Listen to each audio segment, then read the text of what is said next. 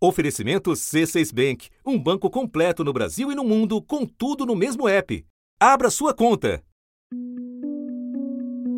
Sete meses depois do fechamento das escolas, a autoridade federal se pronunciou. O Conselho Nacional de Educação aprovou por unanimidade a validade do ensino remoto até dezembro do ano que vem, por causa da suspensão das aulas presenciais na pandemia. Um novo normal que se choca com a realidade de professores, alunos e famílias. Depois que o coronavírus chegou, todas as atividades da escola são feitas em casa.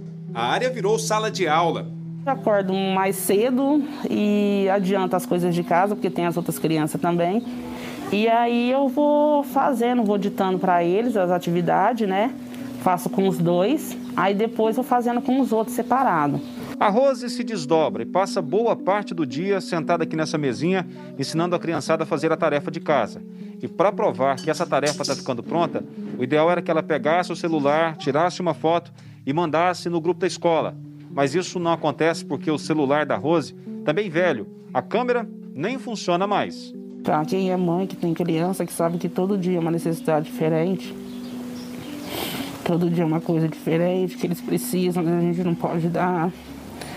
Eu agradeço muito porque eu ainda tenho esse celular, porque eu sei que tem mãe que está numa condição também bem pior, que a gente vê muita coisa na televisão e a gente sabe que tem situação pior. Agora, o desafio reverso retomar as aulas presenciais. A mensagem de boas-vindas na entrada virou orientação contra a Covid-19. Ninguém passa aqui sem medir a temperatura e pisar no tapete de higienização. Ela visualizando, né, chegando aqui nessa realidade, que ela perceba que dá para sair do mundinho do online, né, e, e conviver com, essa, com esse novo normal, né? Eu acho que é possível.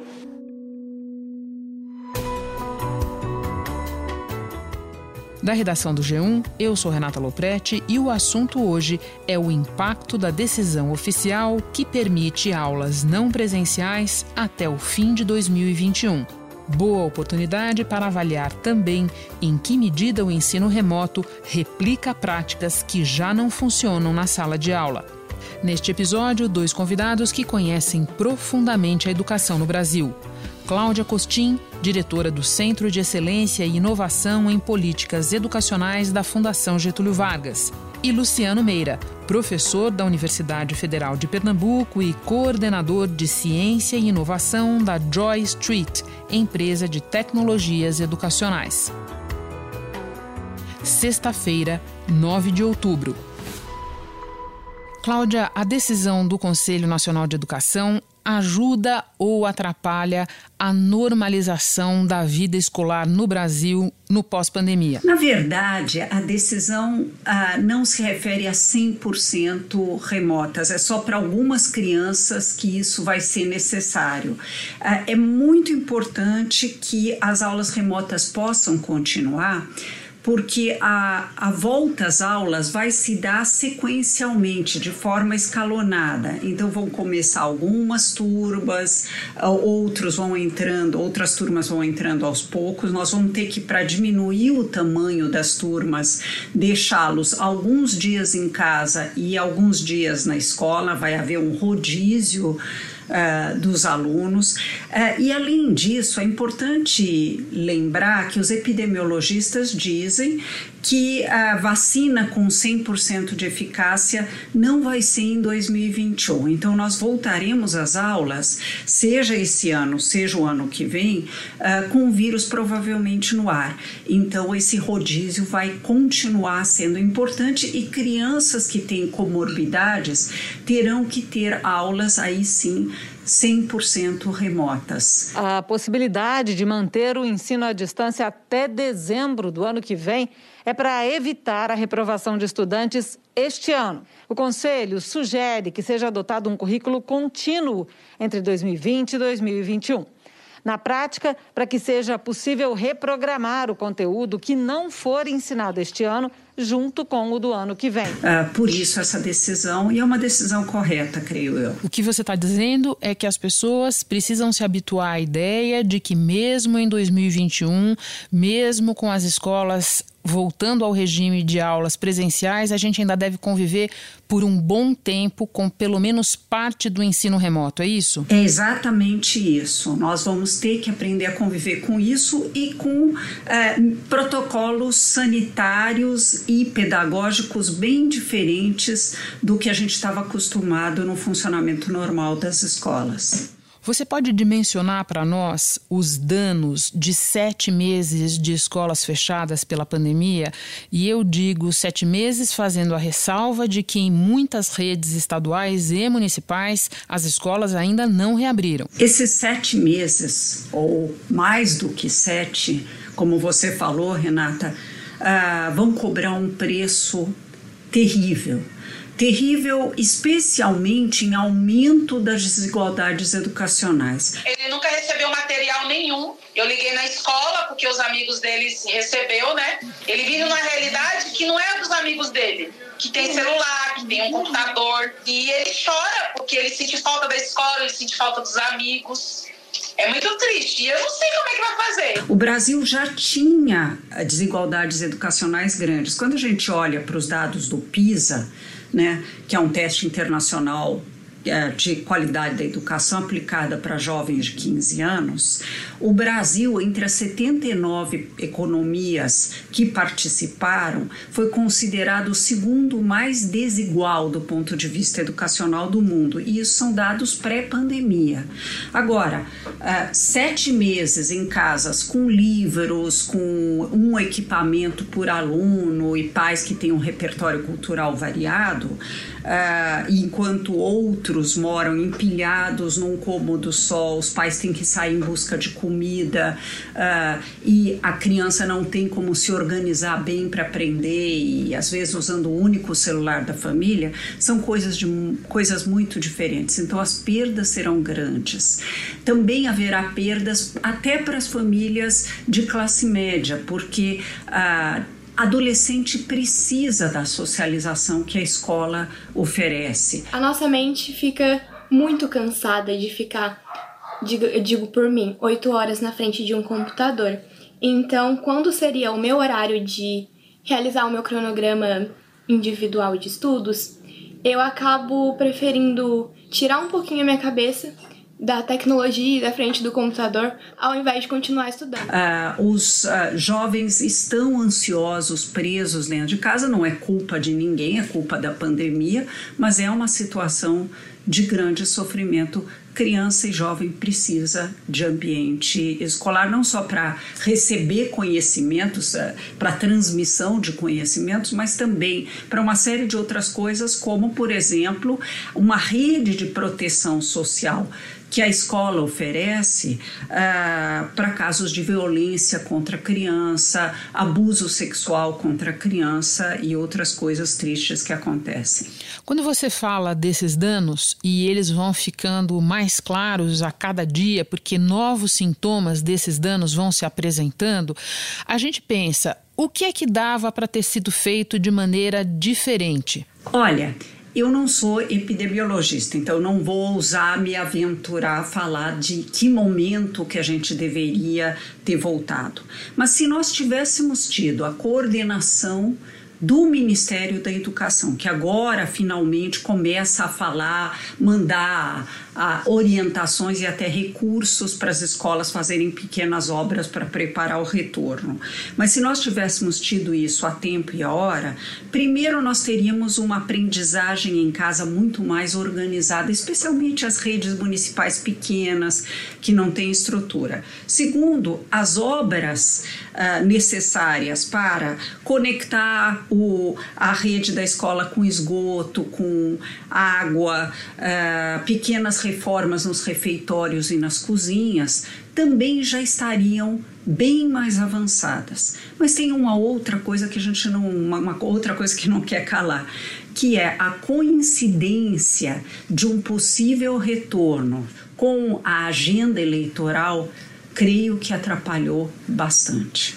De que maneira, Cláudia? Porque uh, prefeitos não querem ser responsabilizados uh, por fotos de uh, alguma coisa que não deu certo no, na volta às aulas, ou se houve uma pequena aglomeração, uh, ou se essas crianças, especialmente as crianças de meios mais vulneráveis, que estão na rua, nas ruas, elas estão expostas ao vírus, se há algum tipo de contaminação, como pode acontecer, evidentemente, por mais cuidado que se tome.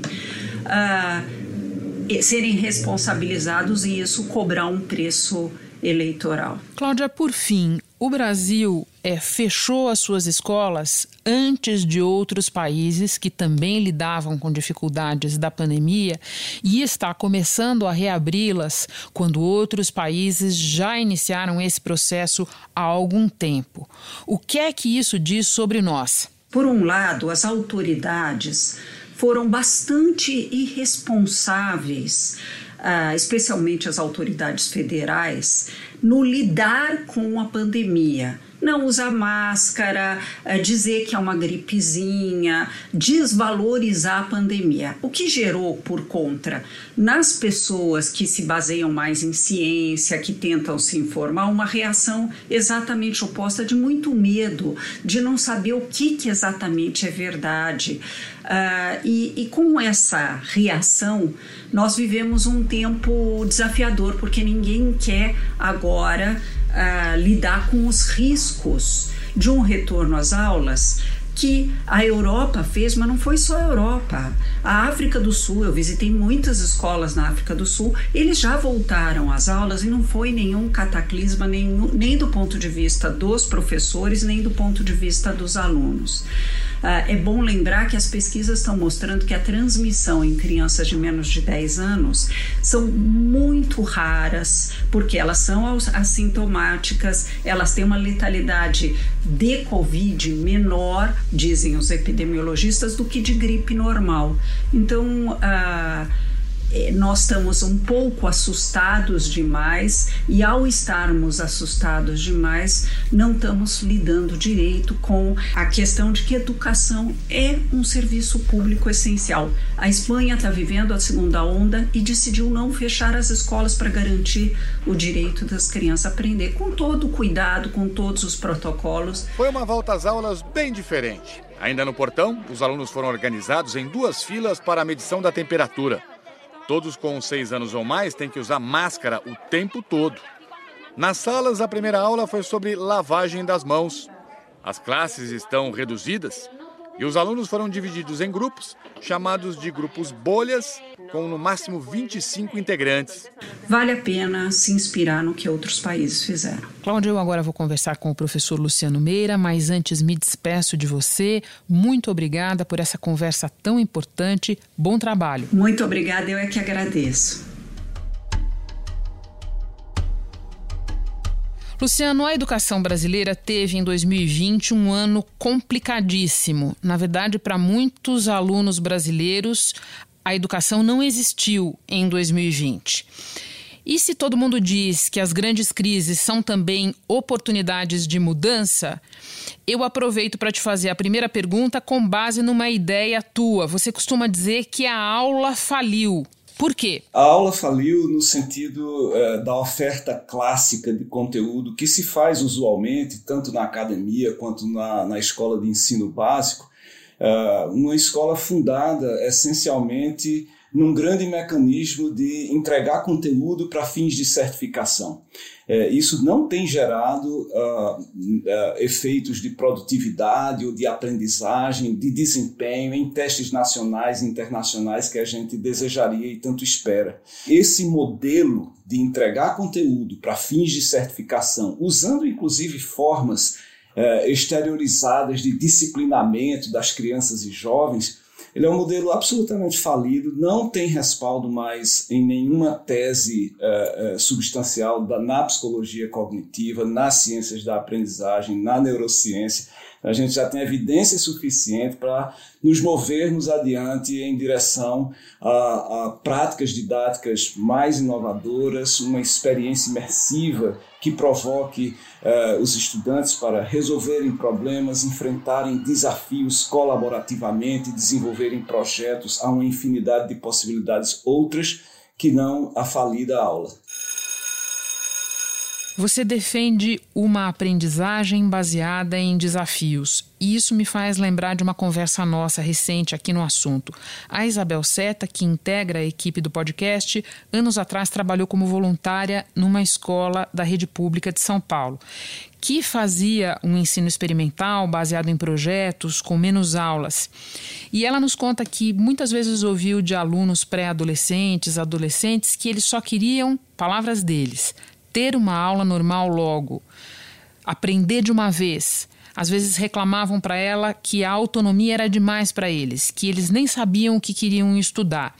Como é que a gente situa esses depoimentos dentro dessa ideia que você defende? Trata-se de uma construção cultural, né? então nós precisamos uh, equilibrar Uh, diferentes tipos de ofertas. Isso é, na verdade, o que chamamos uh, na, na academia ensino híbrido, a ideia de que você pode ofertar diferentes possibilidades metodológicas e combinar essas uh, diferentes abordagens num sistema único e, portanto, exige tempo de eh, familiarização e adaptação da cultura da própria escola. Então, se você faz um ensino eh, dessa natureza, uh, na criação de ambientes de aprendizagem baseados na resolução de problemas ou enfrentamento de desafios, mas há um desequilíbrio tão grande que, uh, por exemplo, como no seu exemplo, a autonomia das crianças é exagerada ou não é balanceada, com trilhas didáticas muito bem construídas, as crianças vão se sentir perdidas porque esse, o nosso ambiente, uh, o nosso ambiente institucional, ele não é um ambiente que favorece o desenvolvimento da autonomia. Em outras palavras, tem sempre, uh, tem sempre uma, uma autoridade dentro das instituições uh, que buscam regular, monitorar e controlar o comportamento das pessoas. Se você retira isso completamente, você tem também algo que não é produtivo do ponto de vista da aprendizagem. Então, assim, é, eu vejo com naturalidade é, depoimentos, às vezes, de crianças e jovens em diferentes situações que ainda não ganharam né, uma imersão experiencial suficiente nessas novas abordagens ou há um desbalanceamento mesmo. Tem autonomia demais e as crianças precisam de disciplinamento. Você fala em ensino híbrido e também fala agora da importância de imersão em novas abordagens. Guardei bastante essa expressão porque ela me faz lembrar, por contraste, da realidade do ensino à distância durante a pandemia. Luciano, isso para quem está conseguindo ter ensino à distância. Quer dizer, em que medida o que as crianças experimentaram este ano nada mais é do que uma aula tradicional transposta com limitações para o computador? De fato, infelizmente, em grande medida, essa transposição se deu exatamente dessa maneira que você descreveu. Né? A aula clássica. Portanto, essa transposição para o remoto que não é um ensino à distância. Aqui eu chamo inclusive de educação aberta digital. Ah, nós sequestramos a sigla para criar uma possibilidade de inovação para o próprio EAD, mas isso nem EAD foi porque não havia um design instrucional por trás uma experiência didática mais elaborada. Então, esse, essa transposição é, quase que literal, unilinear do, da, da aula clássica para a aula remota, ela de fato produziria, como aliás nós temos investigações já demonstrando que sim, ela produziria mais abandono, uh, menos tentativa de engajamento por parte das crianças e jovens, uh, desempenhos uh, precários, aumento da angústia, aumento da separação afetiva e intelectual entre professores e estudantes. A questão da evasão escolar é um dos maiores problemas que nós enfrentamos nesse momento. Esse distanciamento, a perda de vínculo faz com que a criança perca a motivação para voltar à escola e as famílias passem a acreditar que o ano está perdido. Luciano, por fim, quando a gente pensa na desigualdade brutal da educação no Brasil, na falta absoluta de infraestrutura de muitas escolas, em professores que não são valorizados, em falta de coordenação, numa lista de problemas imensa que você conhece melhor do que eu. Não é simples fazer a mudança, a passagem para um modelo como esse que você nos descreve. Tem como melhorar ou inovar a educação no Brasil sem resolver antes essas questões tão básicas? A questão uh, da desigualdade é de fato um, obstáculo enorme. Talvez uh, muitas vezes pensemos nele como um obstáculo intransponível, de fato, para a transformação é, na escola e da escola. Eu acredito, entretanto, que é, nós podemos, e com uma força vital que existe dentro da escola, que é a força da construção de relações entre estudantes e professores, nós podemos inovar em alguma medida. Uma dessas forças motrizes é a força do professor, dos educadores, uh, criando ambientes de aprendizagem mais acolhedores, mais relevantes e significativos para a vida daquele jovem daquela criança que está na escola e que pode se deparar com problemas que disparam curiosidade, que despertam a possibilidade de diálogo. Então, isso é feito no chão da escola. Então, é de fato verdade que é, as redes inteiras não mudarão se nós não endereçarmos adequadamente a questão da desigualdade e tantas outras questões associadas a isso, como da conectividade, do acesso a dispositivos. É, e do acesso a recursos digitais. A gente sabe que a escola pública nunca foi preparada para utilizar as tecnologias da informação. Nunca se priorizou isso de verdade. Você chega numa escola e encontra lá uma lousa digital encaixotada, dois ou três projetores para 10, 15 turmas, 10 ou 15 computadores numa sala de informática para 30, 40 alunos por turma. Na medida em que nós é, possamos experimentar novas práticas didáticas de é, oferta, não de conteúdo, mas de possibilidades de desenvolver novas competências baseadas na colaboração, na argumentação, na criatividade. Isso é possível fazer. Eu, eu acredito, inclusive, que, por exemplo, as professoras do ensino infantil, da educação infantil, elas têm muito mais familiaridade, talvez porque não tenham a pressão ainda de um exame nacional que se avizinha, mas elas têm essas possibilidades já à mão, é, permitindo que as crianças tenham muito mais acesso a problemas a resolver, a desafios a enfrentar. É preciso que estas práticas da educação infantil é, possam se alastrar pelo ensino fundamental e médio, até pela universidade, e nós possamos construir sequências didáticas, práticas didáticas inovadoras Uh, que, que de fato uh, com, uh, desenvolvam pessoas, cidadãos capazes de enfrentar os grandes desafios do século, uh, crises sanitárias globais, emergências climáticas, essas coisas não vão ser resolvidas por quem sabe apenas resolver uma raiz quadrada. Luciano, muito obrigada por dividir o teu conhecimento conosco. Bom trabalho aí. Obrigado a você, foi um prazer conversar com todos e todas. Até mais. Antes de terminar, eu lembro que o Ministério da Educação divulgou o protocolo sanitário de retorno às aulas presenciais com medidas que devem ser seguidas por todas as escolas. Uso de máscaras, de preferência com camada tripla de proteção, e álcool em gel disponível em vários lugares para a higienização das mãos. Lembrando também que o MEC deixou a critério dos governos estaduais e municipais a definição de quando voltar com as aulas presenciais. Este foi o assunto podcast diário do G1. De segunda a sexta, nós aprofundamos um tema relevante do noticiário em conversas com repórteres, especialistas e personagens da notícia. O assunto está disponível no G1 e também nos aplicativos Apple Podcasts, Google Podcasts, Spotify, Castbox, Deezer. Nos aplicativos dá para seguir a gente e assim não perder nenhum novo episódio.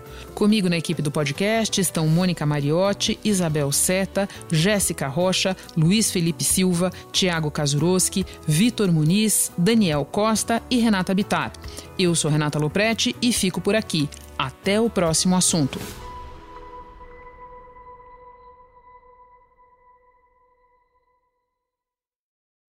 Você no topo da experiência financeira que um banco pode oferecer. Escolha um banco completo no Brasil e em qualquer lugar do mundo. Abra sua conta no C6 Bank.